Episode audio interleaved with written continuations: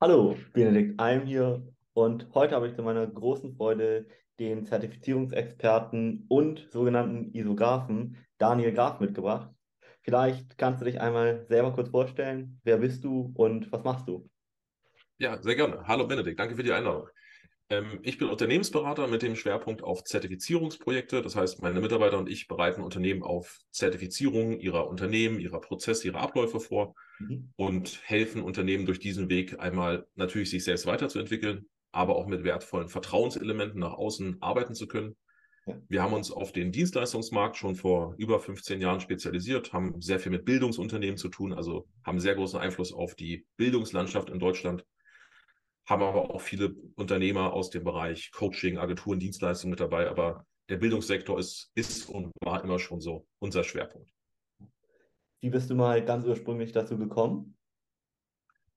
Oh, äh, es hat also hat diverse Gründe. Äh, der erste Grund war, ich bin ein Kind einer Lehrerfamilie.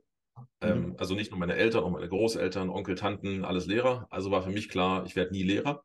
Mhm. Und äh, bin aber bin aber trotzdem, wenn du in so einem Umfeld aufwächst, dann, dann nimmst du halt sehr viel auf, ne? auch, auch unterbewusst.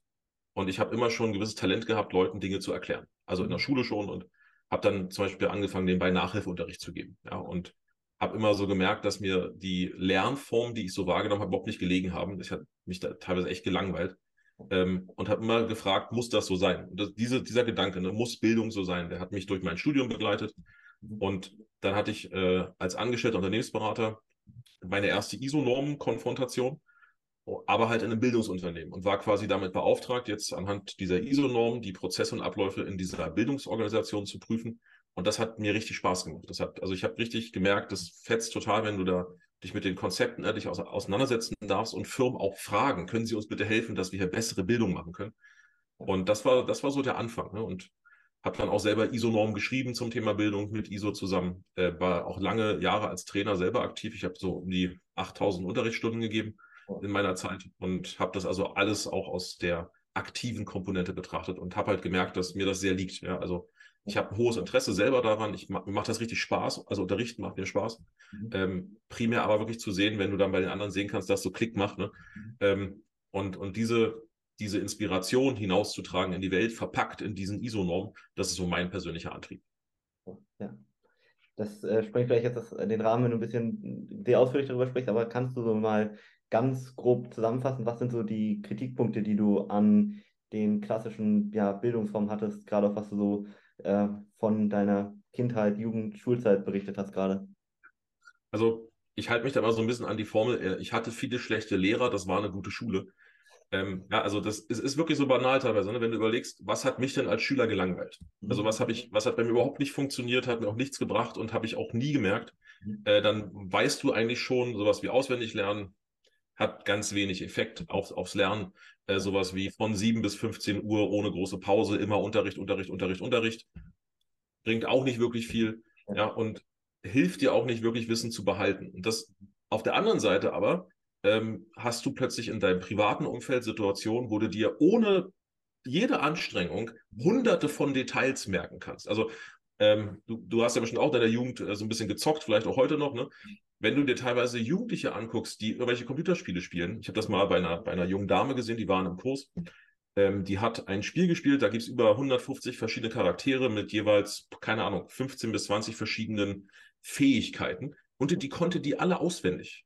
Jetzt aber die Frage, warum? Hat die sich hingesetzt und das auswendig gelernt? Nein, hat sie nicht. Sie hat ein Interesse daran gehabt. Also mhm. ihre, ihre primäre Motivation war das Interesse, in diesem Spiel gut zu sein. Und deswegen hat sie sich das gemerkt. Mhm. Ja, und, ja. und diese, diese Umkehr, die muss man eigentlich nur mal auf Bildungsmethoden ansetzen. Also zu fragen, wie kann ich Interesse wecken, anstatt Zwang daraus zu machen? Wie kann ich Leute motivieren, etwas wissen zu wollen, anstatt ihnen aufzudrangsalieren, etwas auswendig lernen zu müssen? Mhm. Also wir, wir müssen viel mehr zu einer Motivation kommen, aber um die Motivation zu erreichen, musst du ganz, ganz vorne ansetzen und eigentlich die Frage stellen, warum sollten wir das überhaupt lernen? Ja. Mhm. Ja, und, und das, das wurde in Deutschland in den letzten Jahrzehnten überhaupt nicht mehr gemacht. Also die Rahmenlehrpläne werden ab und zu angepasst im Schulwesen, auch im Ausbildungsrahmenlehrplan oder in Ausbildungsrahmenlehrplänen. Aber sie werden nicht auf die Praxis angepasst. Sie werden nicht auf das Leben danach angepasst. Ich habe mal einen schönen Vortrag gehalten über ähm, also ich hoffe aber schön, äh, über Bildung im 18. Jahrhundert. mhm. ähm, wo, wo man wirklich viele der Methoden, die wir heute machen, sich überhaupt erst entwickelt haben. Also zum Beispiel auswendig lernen. Warum musste man dann auswendig lernen? Ja, weil die Kinder damals nicht lesen und schreiben konnten. Das heißt, ja. ihre eigene einzige Chance war das Repetieren. Also ja. jemand trägt etwas vor, die haben das wiederholt, bis sie es verstanden und aufgenommen haben. Ja. Aber wir haben halt aufgehört, das weiterzuentwickeln. Wir machen das heute immer noch so. Mhm. Und das hat natürlich den Effekt, dass Kinder, die natürlich im Hinterkopf wissen, warum soll ich diese Definition auswendig lernen, wenn die da drüben bei Wikipedia steht. Mhm. Ja, warum? Das, dieser, dieser Sinn, der ist nicht mehr da. Und wir müssen uns in der Bildung viel mehr mit dem Sinn beschäftigen. Ja, auch mit der Frage, worauf will ich denn Kinder vorbereiten? Ja, mhm. also will ich sie vorbereiten, dass sie einen hohen Grad an Wissen aufgenommen haben, das sie wiedergeben können? Oder will ich sie vielleicht auf das Leben danach vorbereiten, das heutzutage ja viel komplizierter ist als vielleicht noch vor 20 Jahren?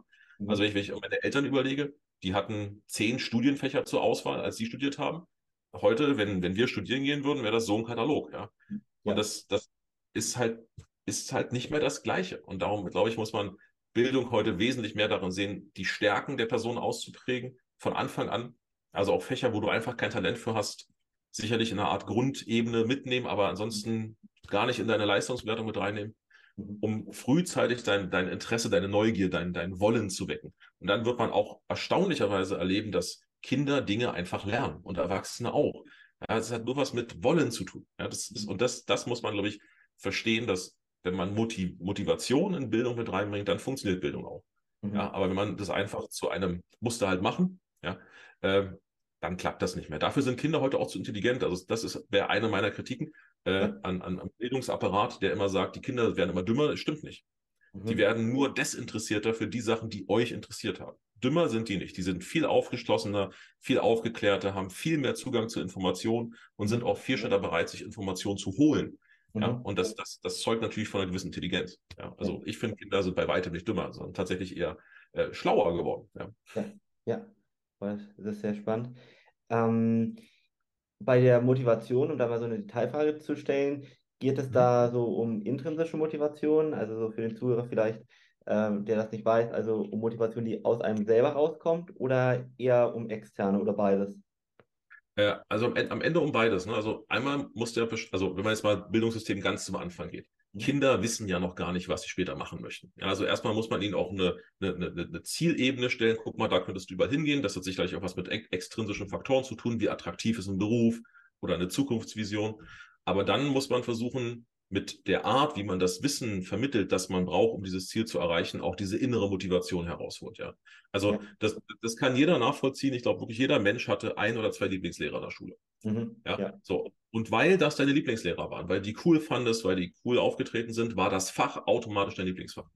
Mhm. Das lag aber nur an dieser extrinsischen Person, ja, die also sich hingestellt hat und sagt, ich bin jetzt Geschichtslehrer, ja, und erkläre euch, wie Geschichte läuft und hat das aber dann meistens auch geschafft, weil du das halt wolltest, ja, dass du das Wissen überhaupt nicht lernen musstest. Das ist einfach, ist hängen geblieben, ja, weil, warum? Weil du wolltest diesen Menschen glücklich machen, du wolltest eure Beziehung aufrechterhalten, du wolltest, dass er stolz auf dich ist, ja. Ähm, aber dich hat das genauso vorangebracht. Aber das ist teilweise mühelos passiert, weil das einfach, weil du es willst, ja. ja. Also ich, ich, ich, hab, ich erzähle immer, wenn man mich nach meinem Lieblingsstudienfach fragen, sage ich mal Volkswirtschaft. Und da gucken mich immer viele an und sagen, oh, super langweilig und ne? ja, wenn du den falschen Professor hast, ja. Also ich hatte einen Professor, der hat uns jeglichen komplexen Zusammenhang der Volkswirtschaft an banalsten, einfachen Beispielen erklärt. Der hat also selber sein Ego rausgenommen und hat gesagt, Leute, ich hole euch mal hier ab bei Null. Ja, an, der hat uns äh, den Verteilungskampf auf dem Markt, hat er uns an Kühen auf einer Alm erklärt. Ja, ja. Und hat aber dafür gesorgt, dass wir alle erstmal verstehen, worum es geht. Ja, weil alle waren dann dabei. Und dann sind wir zusammen komplexer geworden. Aber weil der dich halt behandelt hat wie einen Menschen, ja, wie einen, einen Gleichgestellten und nicht so dieses Druckverhältnis von oben nach unten aufgebaut hat, wolltest du auch mitlernen. Also wolltest dranbleiben, weil du hattest plötzlich das Gefühl, wow, ich habe es verstanden, ja, Erfolgserlebnis, ne? Ich habe mhm. Volkswirtschaft geschnallt, ja. Und jetzt ja. willst du aber auch dranbleiben, ja, für, für dich natürlich auch für ihn, aber für dich auch. Und das rauszufiltern, das, wenn das Lehrpersonal hinbekommt, dann könnte ich schon richtig viel verändern bei den Kindern. Ja. ja. Verstehe ich richtig gut. Also vielleicht äh, ganz wichtig, das äh, wirst du sowieso wissen, für jeden, der lernt und damit das im Gehirn gespeichert werden kann, ist äh, Dopamin ganz wichtig. Also im Grunde genommen kann man so ein bisschen sagen, man muss in Anführungszeichen glücklich sein oder zumindest zufrieden genau. beim Lernen. ja. Deshalb, also richtig gut, was du gerade gesagt hast. Also ja. Ähm, und wie bist du dann sozusagen von dem dazu gekommen, das auf wirklich TÜV und andere Zertifizierungen auszuweiten, sage ich mal? Weißt du, dass, dass die Herausforderung bei, bei so Bildungsunternehmen, Akademien, Schulen, privaten Schulen, ist ja nicht immer das Curriculum, also die Frage, was die machen, sondern sind so die, die ganzen Prozesse drumherum. Also von der Frage, wen stelle ich ein, was für Grundvoraussetzungen muss die Person mitbringen, bis hin zu, wie wird sowas wie Erfolg gemessen, wie wird Anwesenheit gemessen, aber auch so Sachen wie, wer wollen wir denn als Bildungseinrichtung überhaupt sein, wofür stehen wir, wo wollen wir hin, welche Ziele haben wir. Und also das ist nicht nur ein kleiner Punkt, das ist ein ganzes Konstrukt. Und dieses Konstrukt, das findest du halt in ISO-Standards wie der ISO 9001, wie der ISO 29990, das sind so Management-Systeme, findest du sowas super abgebildet und kannst Organisationen wirklich helfen, ich mag das Wort zwar nicht in dem Kontext, aber nachhaltig erfolgreich zu sein. Ja? Also ja. oder länger, langfristig, seid besser, langfristig erfolgreich zu sein. Mhm. Und nicht nur, ja, jetzt haben wir hier ein ganz tolles Konzept. Ja? Also das, das hilft ja nicht. Also das, ja. Ich mag so diese, diese Leuchtturmbeispiele immer nicht. Ja, hier dieses eine Konzept hat super funktioniert. Ja, das hilft uns aber nicht für die Lösung des Gesamtproblems, sondern da helfen uns eher Unternehmen, die prozessual so aufgestellt sind, dass so ein Bildungserfolg, ein Lernerfolg eben ganz normal wird. Mhm. ja. ja. Okay. Ähm, nochmal eine Frage, du hast ja ähm, erzählt, dass das in der Schule im Grunde genommen auch, ich denke, fast an fast allen Schulen, mit vielleicht ein paar Ausnahmen, äh, ja, nicht ganz so günstig beigebracht wird. Kannst du mhm. da vielleicht dem einen oder anderen, der dieses Schulsystem hatte, einige Impulse mal mitgeben, was man als Erwachsener vielleicht nochmal verändern kann, worauf es da ankommt? Also erstmal, erstmal möchte ich sagen, ich die, ich möchte eine Personengruppe wirklich ganz, ganz bewusst in Schutz nehmen. Das sind die Lehrer. Ja. Ja, also, also Lehr Lehr Lehrerinnen und Lehrer sind für mich Helden, wirklich. Ich finde, die werden A, unterbezahlt, B, überlastet und B, viel zu hart in die Kritik genommen, mhm. weil die unterrichten das, was ihnen lehrplanmäßig vorgegeben wird. Die ja. opfern ja. sich aber gleichzeitig auch für viel zu große Klassen auf, mhm. äh, jahrelang. Also ich habe vor diesen Menschen einen Heidenrespekt. Mhm. Ähm, aber das ganze Bildungssystem drumherum, das ist durchaus mal in Frage zu stellen. Ne? Angefangen von Klassengrößen, überhaupt Klassenstrukturen, ja. die Frage, was muss unterrichtet werden, wie, was muss wie geprüft werden, wie muss es benotet werden. Ja. Alles Sachen ja. darf man gerne mal auf den Prüfstand stellen. Mhm. mhm. Und, und jedem Erwachsenen, der sagt, Schule fand ich nicht so toll, mhm. ähm, würde ich hier auch immer wieder die, die Frage zurückspiegeln, was genau fandst du denn nicht so toll? Also welchen, welcher Unterricht war denn für dich nicht so gut, der dir beigebracht hat, dass du das nicht gut kannst? Also mal als Beispiel, äh, ich habe in der Schule gelernt, dass ich nicht gut in Sprachen bin. Ja. So, danach, nach der Schule habe ich äh, vier Fremdsprachen gelernt. Habe in, in, Spanien gelebt, in Schweden, in England, in Chile eine Zeit lang mhm. und äh, habe mich da nicht auf Deutsch unterhalten. Ja, also nur weil man aus der Schule eine gewisse Tendenz mitbekommt, heißt das nicht, dass die real ist. Es kann einfach sein, dass du da in einem Umfeld warst, das für dich toxisch war. Ja, also das ist ja eine Kombination aus Klassen, Inhalten, Lehrkräften, persönlicher Motivation zu dem Zeitpunkt. Ich würde sagen, ich war als Abiturient auch ziemlich faul. Mhm. Ähm, rückblickend hätte das auch nicht sein müssen. Ne? Aber ich würde sagen, man darf nicht ver verwechseln die Leistungsfähigkeit in der Schule mit der Leistungsfähigkeit danach, wenn man sich halt wirklich daran orientiert, was möchte ich denn? Was ja. möchte ich lernen? Was möchte ich wirklich können? Mhm. Und nicht, was sagen mir andere, was ich am besten machen sollte. Also ich, ich würde jedem Menschen immer die Empfehlung geben, mach wirklich das, was dir Spaß macht. Ja, mhm. das darf man heutzutage. Ja, man, man, darf Sachen machen, die einem Spaß machen. Ja. Ähm, weil dann wirst du auch merken, dass es total leicht fällt. Also alles, wo du Spaß dran hast, das fällt dir dann einfach zu, weil dein Gehirn ja auch, wie du richtig sagtest, ne, überflutet ist mit Dopamin und mhm. alles, was dir Spaß macht, wird gespeichert und aufgenommen und dann fängst du an nachzufragen. Dann plötzlich sitzt du nachts da und liest ein Buch über irgendwas. Warum? Weil es dir Spaß macht. Ja. ja. Mhm, mhm. Ähm, und umgekehrt, was du ja auch gerade schon gesagt hast, viele tendieren ja dazu, ich kenne das auch von meine Großmutter zum Beispiel, die bis heute sagt, ich kann kein Mathe, ich hatte schon immer eine 5 da drin. Äh, würdest auch mal wahrscheinlich dann sagen, das kann man sich nochmal vielleicht ein bisschen selbstkritisch anschauen, ob das wirklich so ist, oder? Ja, und das ist ja, ich glaube, das ist ja in deiner, in deiner Branche sowieso immer so ein Ding, ne? ich kann nicht oder ich will nicht oder ich habe schon alles probiert. Ja. Ähm, aber auch hier muss man immer, also Mathe, nur, nur Mathe nehmen, ja. Äh, Mathe ist ein Fach, das ist ja an Komplexität kaum zu übertreffen. Also ich zum Beispiel versuche das immer zu differenzieren.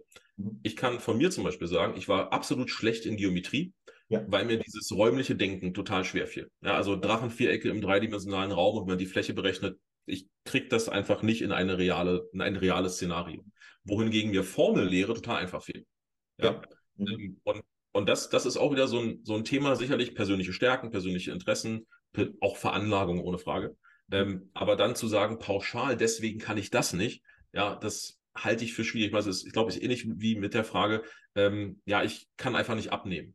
Mhm. Ja, also da, da ist ja auch da steckt ja so viel drin, oder? Also die, die Frage zum Beispiel, was fällt dir denn konkret jetzt schwer? Also mhm. fällt dir jetzt schwer, Sport zu machen, auf dein Essen zu achten, dich regelmäßig zu bewegen, bewusster auf das zu achten, was du isst und wann du es isst? Also was genau fällt dir schwer daran? Ja. Weil ich glaube, manchmal wird einfach viel zu schnell ein Problem generalisiert, obwohl es irgendein Detail in dem ganzen Problem eigentlich ist, wo man selber gerade festhängt.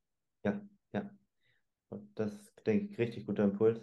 Also im Grunde genommen würdest du sagen, dass man einfach mal ganz genau hinguckt, was wirklich in einem oder bei einem als Blockade so dahinter steckt, wirklich mal das Detail sich anzuschauen. Ne? Genau, also, also ich, ich, erlebe das in der Unternehmensberatung auch regelmäßig, dass, ähm, dass der, der Unternehmer selber sagt, ich habe ein Problem. Zum Beispiel, ja, wir machen nicht mehr so viel Umsatz. Ja. ja, und dann, dann bist du als Unternehmensberater im Endeffekt der, der versucht, wie ein Detektiv, mhm. aus dieser pauschalen Problemformulierung herauszufinden, woran liegt es denn jetzt tatsächlich, dass sie weniger Umsatz machen. Ja. Und dann wenn du da tiefer reingehst, dann merkst du irgendwann, das Problem ist eher in der Preiskalkulation gelegen, weil ihr habt eure Preise vor drei Jahren das letzte Mal gerechnet, mhm. habt halt sowas wie Verteuerung, Inflation einfach ignoriert, ja, und äh, jetzt habt ihr halt wesentlich höhere Kosten als vorher und darum bleibt halt weniger Gewinn. Darum glaubt ihr, ihr müsst mehr Umsatz machen. Aber in dem Fall wäre es sogar so, dass mehr Umsatz das Problem noch schlimmer machen wird, weil ihr dann noch mehr Verluste macht. Ne? Also ich glaube, man, man muss da einfach immer ein bisschen tiefer reingehen und sich nicht mit pauschalen Problemen aufhalten. Ja? Also wenn man sich das hatten wir bei unserem ersten Gespräch schon mal, wenn man sich so ein bisschen pauschalisiert einem Problem hingibt und sagt, das ist eben so, mhm. ist das ja auch bequem. Ja, dann kann man halt sagen, ich bin halt nicht gut in Mathe, darum lass mich in Ruhe mit allem, was Zahlen mhm. betrifft. Ja. Was ja auch fein ist, wenn man sagt, ich will da mit dem Thema nichts zu tun haben, ist doch okay. Ja. Aber wenn man sich darüber beschwert und beklagt und sein Leben deswegen schlechter ist, dann sollte man sich, glaube ich, eher die Frage stellen, ist dieses generelle mein Problem oder muss ich da vielleicht mal tiefer reingehen und gucken, wo mein Problem eigentlich liegt? Mhm, mhm. Dazu vielleicht mal eine bisschen kritische Frage. Hm, wenn du gerade sagst, das ist in vielen Fällen ich, ja, fast schon eine Art eher Ausrede, kann man das so sagen? Also wenn ich, oder eher eine Begründung im Grunde genommen etwas nicht zu tun? Mhm. Ja? Ja. ja. Würdest du das schon so in die Richtung sagen? Also, ähm, dass grundsätzlich ja viele Menschen so ein bisschen in die Richtung tendieren, zu sagen, hey, äh, ich kann das nicht äh, einfach beziehungsweise sich über etwas beschweren, um das Problem im Grunde genommen nicht angehen zu müssen oder vielleicht auch um Aufmerksamkeit zu bekommen?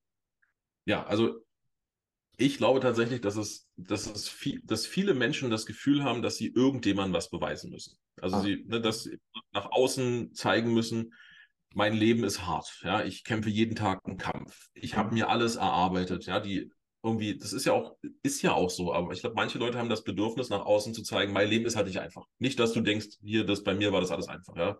So, und, und, und dieser, dieser, dieser Grundgedanke führt, glaube ich, dazu, dass Menschen manchmal gerne einfach ein Problem haben. Ja. Damit sie etwas haben, worüber sie reden können, um deutlich zu machen, mein Leben ist auch hart. Ja. Mhm.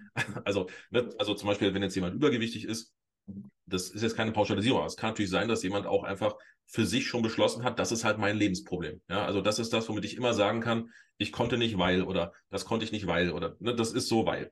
Mhm. Aber wenn man dann sich da mal selber hinterfragt und sich nur die Frage stellt, fühle ich mich denn wirklich wohl mit diesem Problem? Mhm. Ja, oder nutze ich das Problem teilweise einfach nur, um ein Problem zu haben, um deutlich zu machen, mein Leben ist schwer, weil, mhm. ja, dann sollte man vielleicht was dagegen tun. Aber ich würde nicht Ausrede sagen. Ich würde eher sagen, mhm. das ist so eine Art Versuch, nach außen zu erklären, auch ich habe es nicht einfach.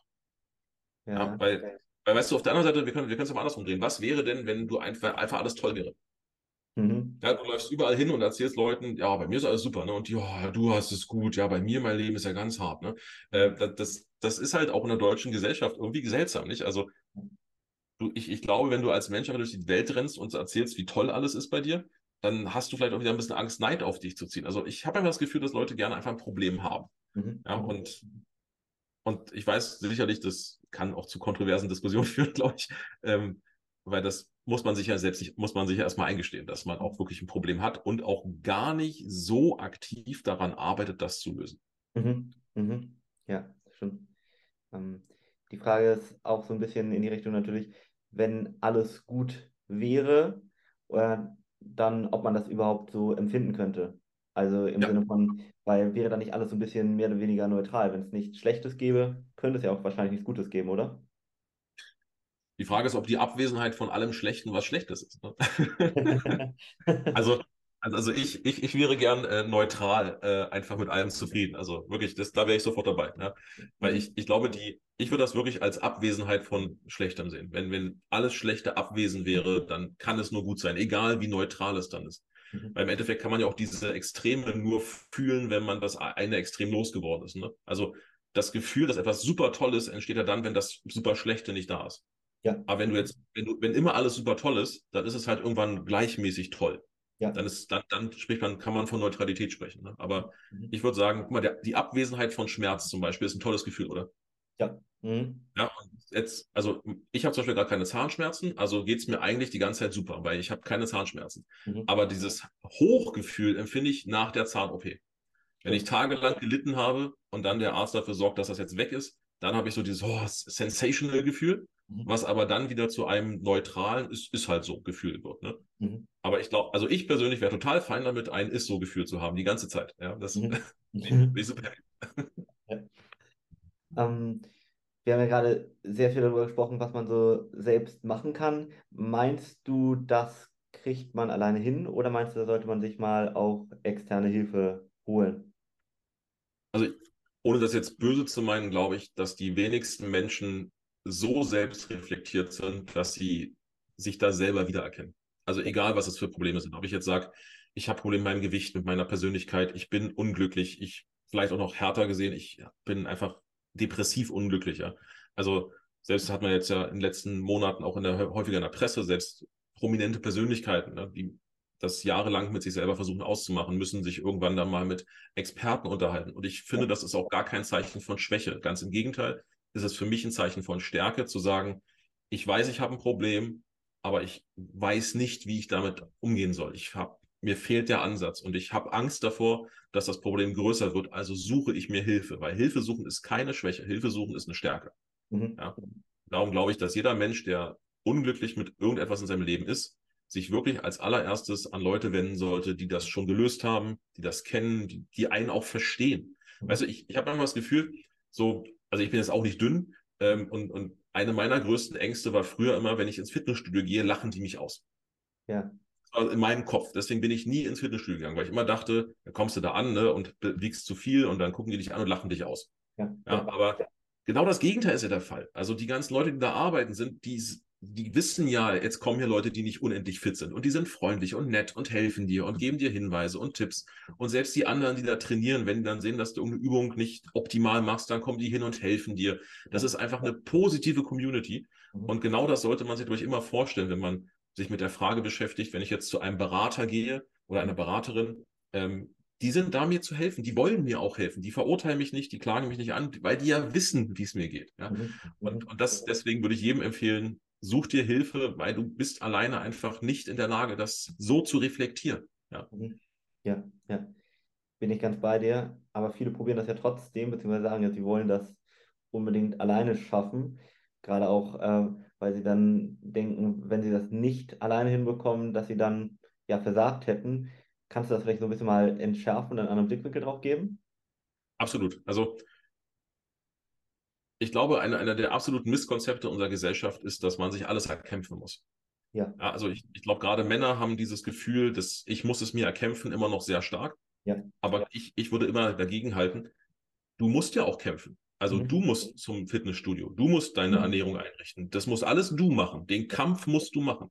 Ja. Aber als ehemaliger Soldat kann ich dir sagen, derjenige, der alleine auf den Feind zurennt, ist schneller tot, als der, der in einer Gruppe versucht, erstmal zu erkennen, wo ist, wo ist das Problem, wie gehen wir da strategisch ran, Mhm. wie bewegen wir uns jetzt als Team? Ja, wir passen aufeinander auf. Wenn einer mal einen Unfall hat, dann sind wir da und helfen. Die Leute überleben wesentlich länger. Mhm. Ja, Mhm. also das, das kannst du in, ich, ich, ich zitiere bei sowas häufig das Militär. Weil man unendlich viele Erfahrungen aus der Kriegsführung der letzten Jahrhunderte sammeln kann über sowas wie Ziele gemeinsam erreichen, Motivation, selbst hin bis zu Logistik. Ich habe äh, in meinem Studium Logistik stark gehabt. Ja, die Anfänge der Logistik stammen aus Kriegsführung, ja, mit der Frage, wie kann ich ein Militär versorgen an der Front. Ja.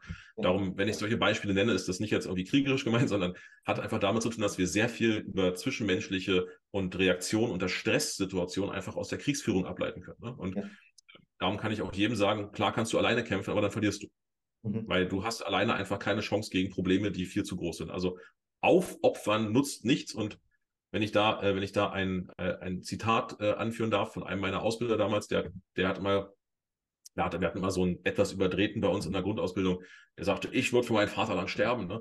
Und mein Ausbilder hat, hat zu dem gesagt, wissen Sie was, das ist die, der dümmste Satz, den ich in meinem Leben gehört habe. Sie sollen nicht für ihr Vaterland sterben, sie sollen für ihr Vaterland leben. Und jetzt sollen sie bitte, ne, das alles, was wir hier machen, soll dafür sorgen, dass sie länger leben in diesen Situationen. Ja. Aber der war auch so auf dem Motto, gib mir ein MG, ich stürme den Feind alleine. Ne? Aber das klappt halt nicht. Und das kann man auf viele Facetten auch unseres Lebens einfach genauso anwenden. Du mhm. bist nicht schwach, weil du sagst, ich will Teil eines Teams sein, das mir hilft, meine Stärke auszuleben. Ich muss trotzdem kämpfen. Ja, ich kann mich nicht zurücklehnen und sagen, ich entspanne mich mal, ja, mhm. sondern ich muss trotzdem eine meine Leistung bringen. Und deswegen würde ich jedem sagen, hört auf, euch da selbst zu belügen, weil die faule Variante ist einfach zu sagen, ich sterbe für mein Vaterland. Das klappt nämlich nicht. Also, ne? Und gerade wenn es jetzt um sowas geht wie Gewichtsabnehmen, dann sagst du, ja, 1. Januar, jetzt mache ich wieder volle Attacke mhm. äh, alleine und ich esse jetzt erstmal gar nichts und gehe jeden Tag zum Sport.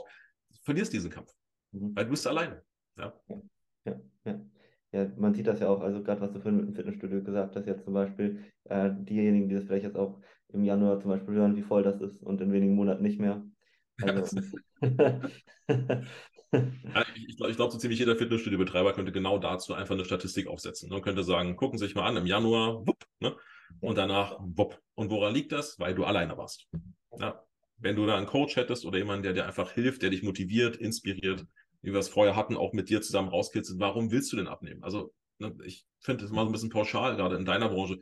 Leute sagen, ja, du musst abnehmen. Ja, warum? Also wenn, wenn ich gar keinen Grund für mich sehe, abzunehmen, dann werde ich das auch nicht machen. Aber wenn ich wirklich selber festgestellt habe, mich belastet das, ich fühle mich schlecht, ja, dann kann ich auch wirklich mit jemandem eine Motivation ausarbeiten und dann immer wieder diese Motivation antriggern, weil na klar gibt es auch schwere Phasen.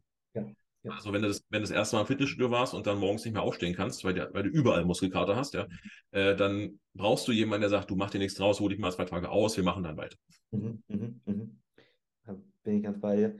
Und ich glaube, kaum eine wirklich erfolgreiche ja, Führungs- oder Allgemeinpersönlichkeit hat das alleine geschafft, sondern die hatte ganz ja. viele Menschen im Hintergrund, die genau dazu beigetragen haben. Also ich, ich habe so die Beobachtung gemacht, es gibt eigentlich zwei Arten und eine ist kleiner als, wesentlich kleiner als die andere. Ähm, also die eine ist die, die es wirklich gelernt hat, die Erfahrung gesammelt hat, die sich Hilfe geholt hat, hat sich beraten lassen, das auch heute noch tut. Mhm. Und die andere ist eine kleinere Gruppe. Mhm. Ich erkläre gleich, warum die kleiner ist. Das sind die, die durch Schmerz gelernt haben. Die haben einfach was versucht, sind gescheitert, haben es weiter versucht. Die haben ein unwahrscheinliches Durchhaltevermögen, aber die hat das auch sehr viel Kraft, Zeit und Geld gekostet. Und der Grund, warum die Gruppe so klein ist, ist, dass, dass halt einige versuchen, aber die meisten von denen dann einfach nicht mehr da sind. Mhm. Ja, gerade im Unternehmertum, ähm, das beobachtest, beobachtest, du ja auch, ne? viele versuchen das einfach mal, machen eine Gaststätte auf oder so, ja. Und nach zwei Jahren Leiden und Druck und ne, sind sie weg. Mhm. Aber du hast auch den einen, der genau diesen gleichen Weg gemacht hat, der aber aus seinen Fehlern gelernt hat, Dinge verändert hat und sich da auch durchgekämpft hat.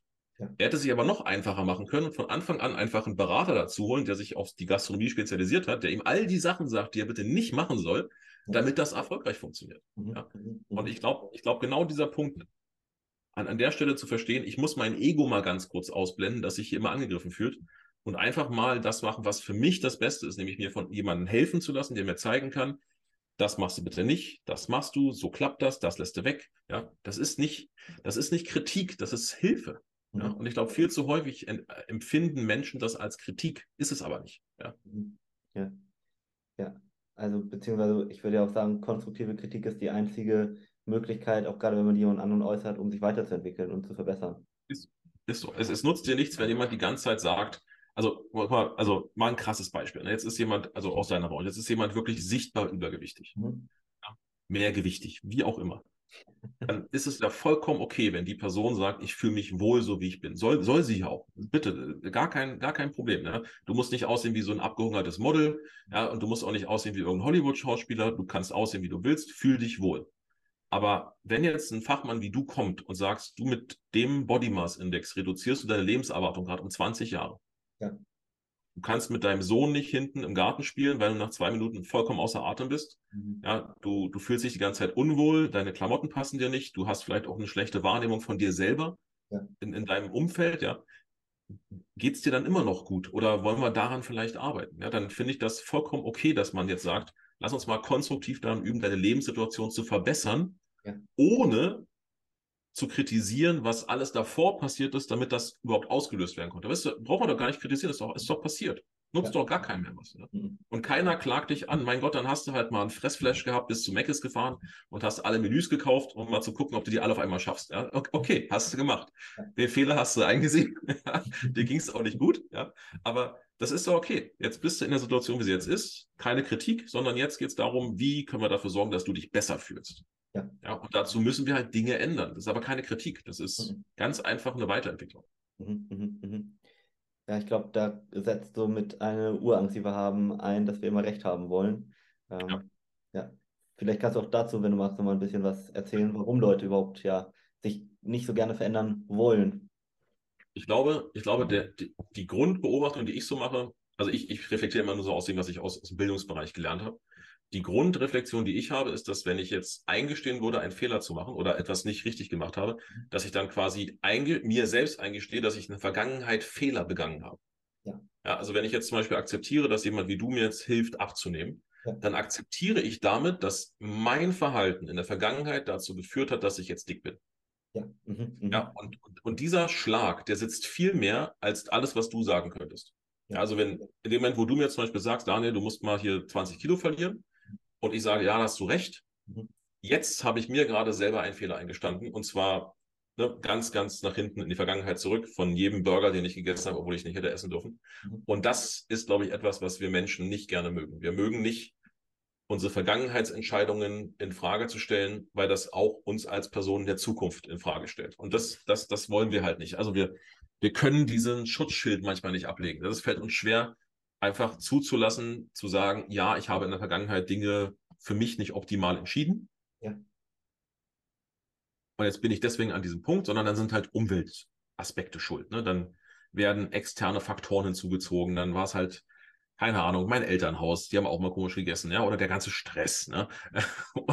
Und du kriegst ja auch nur noch ungesundes Essen. Ne? Das ist alles, alles bloß, dass ich nicht schuld war. Ich glaube, wenn wir wenn wir uns alle mal wesentlich mehr mit dieser, du hast das vorhin so schon gesagt, mit dieser Idee beschäftigen, wer ist denn verantwortlich?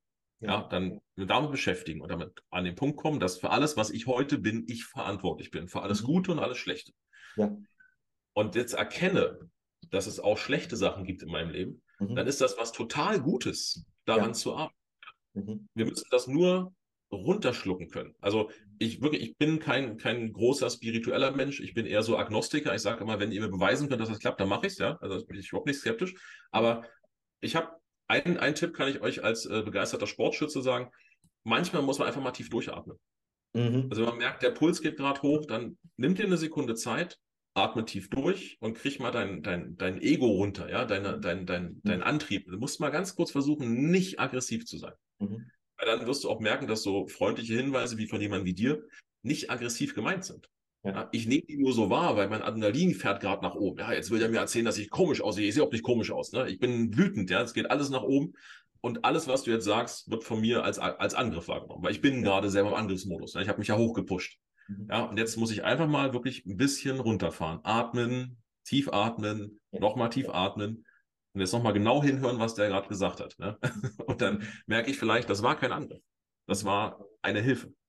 Ja. ja ich, ich, glaube, da müssen wirklich Menschen mal dran arbeiten, dass nicht jeder Satz, nicht jede, jeder Hinweis eine Kritik im Sinne von Angriff ist, sondern vielleicht manchmal auch einfach nur der Hinweis von jemandem, der etwas sieht, sich Sorgen macht und mhm. ein, eine Anmerkung dazu macht. Mehr nicht. Ja, ja, ja ähm, so ein bisschen Richtung mehr Empathie, mehr in andere hinein zu versetzen. Ja, und, und auch, nicht, auch nicht jeden, weißt du, nicht jeden als Feind zu sehen. Ähm, das weißt du, ähm, es gibt, es gibt im, im Römischen gibt es ein, ein schönes Zitat, ja. das sagt, wenn ein Wolf im Wald einen Wolf trifft, dann denkt er, oh, ein Wolf. Wenn ein Mensch im Wald einen Menschen trifft, denkt er, oh, ein Verbrecher. Ja, also wir, wir sind sofort darauf aus, dass das ein Angriff ist. Ja, also alles, allem, was wir begegnen, was für uns anders ist, ja, mhm. wird von uns als Angriff wahrgenommen. Wenn, wenn, wenn, wenn du jetzt auf jemanden, der offensichtlich ein Problem hat, zugehst und sagst, ey, mein Lieber, nur mal als Hinweis von einem Experten, aber ne, der Grad, den du da gerade an körperlicher Ausdehnung hast, das ist nicht gesund für dich. Ich würde dir da dringend empfehlen, lass dir helfen. Muss nicht von mir sein, aber besuch mal jemanden. Ne? Dann ist das ein Angriff. Ja, und das, das ist aber unnötig, weil es ist einfach nur ein netter Hinweis. Und ich glaube, wir müssen da einfach aufhören, uns dauernd angegriffen zu fühlen. Wir sind nicht im Krieg. Ja, das, das wird anders aussehen. Ja, und das, das ist ja nicht nur bei Themen wie Ernährung so, es ist ja auch bei, bei Themen wie Verhalten, Sprache, Wortwahl. Ne? Ähm, wie angegriffen sich Menschen plötzlich fühlen können, nur weil ich äh, sage, sehr geehrte Teilnehmerinnen und Teilnehmer und dann halt irgendwelche besonderen Gruppen nicht angesprochen habe. Warum fühlen sie sich angegriffen davon? Ja, also ich, ich habe doch gar nicht die Intention gemacht, irgendjemanden bewusst zu attackieren. Ja? Also ich, ich finde, da muss unsere Gesellschaft langsam mal aufhören, dauernd einen Angriff zu sehen in allem. Ja, das, das ist nicht nötig. Woher kommt das, meinst du? Oh, das ist eine gute Frage. Das ist wirklich, also ich, ich denke, ich denke, es hat viel mit dem Ego zu tun. Mhm. mhm. Also mit, weißt du, auch, auch mit diesem, mit diesem Bild. Ich muss halt perfekt sein. Ne? Ich muss alles, was ich mache, muss, muss perfekt sein. Ich darf mir keine Fehler erlauben. Ich glaube, es ist auch Teil der, wenn man das so nennen darf, der, der Kultur in Deutschland, dass wir nicht über Fehler reden. Also ja. ist ja in Deutschland immer noch schwierig, eine offene Fehlerkultur zu betreiben. Mhm. Und so wird jedem quasi impliziert, das, was du machst, musst du perfekt machen. Ansonsten bist du halt ja nicht, nicht würdig, ja, ja. Ähm, das mal zu überspitzen. Und ich glaube, darum tun wir uns schwer, Fehler selber einzugestehen und das projizieren wir auf alles. Mhm. Und fühlen uns dadurch eben auch von jedem, der sagt, du hast einen Fehler gemacht, gleich angegriffen. Wobei mhm. der gar nicht sagt, du hast einen Fehler gemacht. Der gibt dir einen freundlichen Hinweis, einen Rat oder will dir eine Reflexion geben. Ja? Also das, ich finde das schon, weißt du, ich beobachte immer, wenn Leute einfach so was Freundliches sagen wie, äh, ihr, ihr Hosenstall ist offen. Ne? Mhm. Dann, ja, das weiß ich. Ne? Also so, was? du hättest einfach kurz ne, und sagen müssen, ja, vielen Dank. Ne? Aber nein, fühlst dich sofort angegriffen. Von so, das ist einfach nur freundlich gemeint. Ne? Ja, äh, ich hatte ja. selbst, ich hatte Situationen, äh, da habe ich einer Frau die Tür aufgemacht. Auf, ich bin in eine Gaststätte reingegangen, hinter mir kam eine Frau mit einer Freundin und ich habe dir einfach die Tür aufgehalten. Ja, und die hat mich sofort angeflaumt. Ja, ich kann die Tür auch selber aufmachen. Ich brauche hier keinen Mann, der mir die Tür aufhält. Weißt du, das ist so, ja, aber das, das ist, warum? Ja? Habe ich ihr jetzt das Gefühl gegeben, dass sie als Frau zu schwach wäre, die Tür aufzumachen? Ja? Oder hätte sie es nicht einfach als die nette Geste wahrnehmen können, als die es gemeint war? Ne? Ja. Also, ich glaube wirklich, da, da haben, wir, haben wir so viel Potenzial in unserer Gesellschaft, dass ich auf Perfektionismus, ich muss alles selber machen, ich muss selber kämpfen, ich muss immer stark sein. Ich, ich, ich, ich. Es ist immer Ego, weißt du? Mhm. Und das, das wurde auch schon, ich kann mich erinnern, letztes Jahr gab es mal so eine Debatte in, in, in öffentlichen Medien, ja. ähm, dass wir in Deutschland so diesen, diesen Sozialcharakter verlieren. Und ich finde, an solchen Stellen merkt man das. Also ich persönlich habe auch durch meine Vergangenheit gelernt, du bist in der Gruppe nun mal einfach stärker und du musst nicht alleine die Welt besiegen. Du kannst das in der Gruppe A viel effektiver, ja. ja weil du einfach die Stärken der Gruppe nutzen kannst ja. und. Du, bist halt, du bist halt auch nicht so exponiert. Also du bist in der Gruppe wesentlich sicherer Mhm. Und darum ist es auch, auch fein, in, in, einer Gruppe miteinander zu leben, mit den Stärken und den Schwächen der jeweils anderen Partei, ohne permanent zu glauben, ich muss hier alles selber machen. Ich muss alles selbst hinkriegen. Und ich glaube, daher kommt das, weißt du, so die, dass alle glauben, sie müssen alles selber beherrschen. Und das ist einfach nicht möglich, ist auch nicht, ist auch überhaupt nicht erstrebenswert. Ja. Mhm. Mhm. Wie kommt man da raus?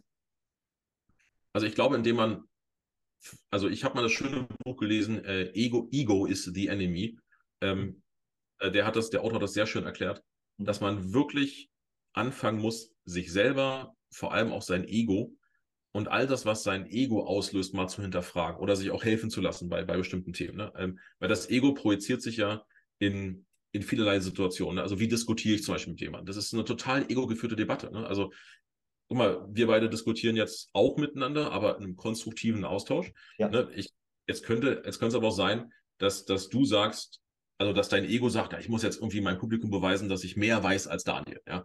Und mhm. deswegen muss ich jede Aussage, die er sagt, jetzt kritisch hinterfragen. Ja? Mhm. Das, das, das, ist dein Ego, was dann spricht. Ja? Und äh, wir beide haben jetzt nicht so hoch ausgeprägte Egos, darum können wir uns konstruktiv austauschen. Ja? Und auch wenn du jetzt eine andere Meinung hättest, würden wir trotzdem drüber diskutieren. Aber wenn wir jetzt beide so super Ego-Typen wären, dann würden wir uns streiten. Mhm, ja. ja. aber warum? Also, was, was, was soll der Grund davon sein? Ne? Mhm. Und, und ich glaube, wenn man da wirklich selber ein bisschen reflektiert, was von dem, was ich so tue, ist primär von meinem Ego, also meinem, meinem Bedürfnis, unverletzlich, unangreifbar, perfekt zu sein, äh, was ist davon getrieben? Und wie sehr hilft mir das tatsächlich? Also hilft mir das, ist, glaube ich, die wichtigste Frage, die man sich stellen muss. Ja? ja. Hilft es mir immer recht zu haben? Mhm. Also ich, ich, ich, ich, hatte das mal, hatte mal eine schöne Debatte beobachtet. Da kamen die beiden auch am Ende dazu, dass der eine sagte, wissen Sie was? Jetzt mal angenommen, Sie haben recht. Mhm. Was, was hilft Ihnen das jetzt? Also ich, ich stimme Ihnen jetzt bei allen zu. Was, was machen wir jetzt? Jetzt haben Sie gewonnen. Und nun? Ja, und dann hat, war, du hast wirklich gesehen, er war vollkommen überrascht, weil der hat das Szenario gar nicht bedacht. Der hatte gar nichts in der Hand für das Szenario, dass der andere sagt, sie haben recht. Und dann, dann, dann siehst du, dass er die Diskussion nur um der Diskussionswillen geführt hat, nur um sein Ego zu befriedigen, gar nicht um jetzt, um das Thema, um das es ging, irgendwie konstruktiv weiterzubringen. Mhm. Und ich glaube, da, da kann jeder an sich mal selber so ein bisschen die Frage adressieren, wie stark bin ich von dem geprägt, was mein Ego mir vorschreibt, dass er immer der Meinung ist, ich bin der Größte von allen. Ja? Mhm. Muss ich der Größte sein? Muss ich der Beste sein? Oder kann ich auch einfach glücklich sein, ja, mit mir selbst? Ja. Das ist, finde ich, äh, ganz toller Impuls, beziehungsweise Impulse, die du hier mitgegeben hast. Äh, vielen Dank dafür. Hast, oh, sehr gerne. Hast du noch äh, ein Schlusswort und dann würde ich mich sehr bei dir bedanken und auch im Namen natürlich der Zuhörer, dass du hier so viele Ideen mit auf den Weg gegeben hast und hoffentlich auch dem einen oder anderen mal zur Selbstreflexion geholfen hast, der ja jetzt mal auf die Idee kommt, ich sag mal, zur besten Version seiner selbst zu werden. Ja. Ich glaube, das, was ich allen mitgeben würde, und das äh, handhabe ich bei mir auch noch, nehmt euch einfach nicht so ernst. Ja, also es ist im Leben manchmal einfach viel einfacher, wenn man da mit Humor, mit Spaß, mit Offenheit, mit Freude rangeht, ohne sich permanent so ernst nehmen zu wollen. Also ich kann das verstehen, mir ging das früher als Jugendlicher auch so. Ich wollte auch immer mich durchboxen durch die ganzen alten Erfahrenen, aber jetzt bin ich 39 und habe gemerkt, du kommst eigentlich viel weiter, wenn du einfach an alles ein bisschen entspannter rangehst. Mhm. Mit einem Humor, den man auch mit dann fast 40 Jahren immer noch haben darf, auch in höchst seriösen Situationen, weil dann wird alles für andere auch entspannter. Also nehmt euch einfach nicht so verdammt ernst. Dann ist, das Leben wirklich viel einfacher.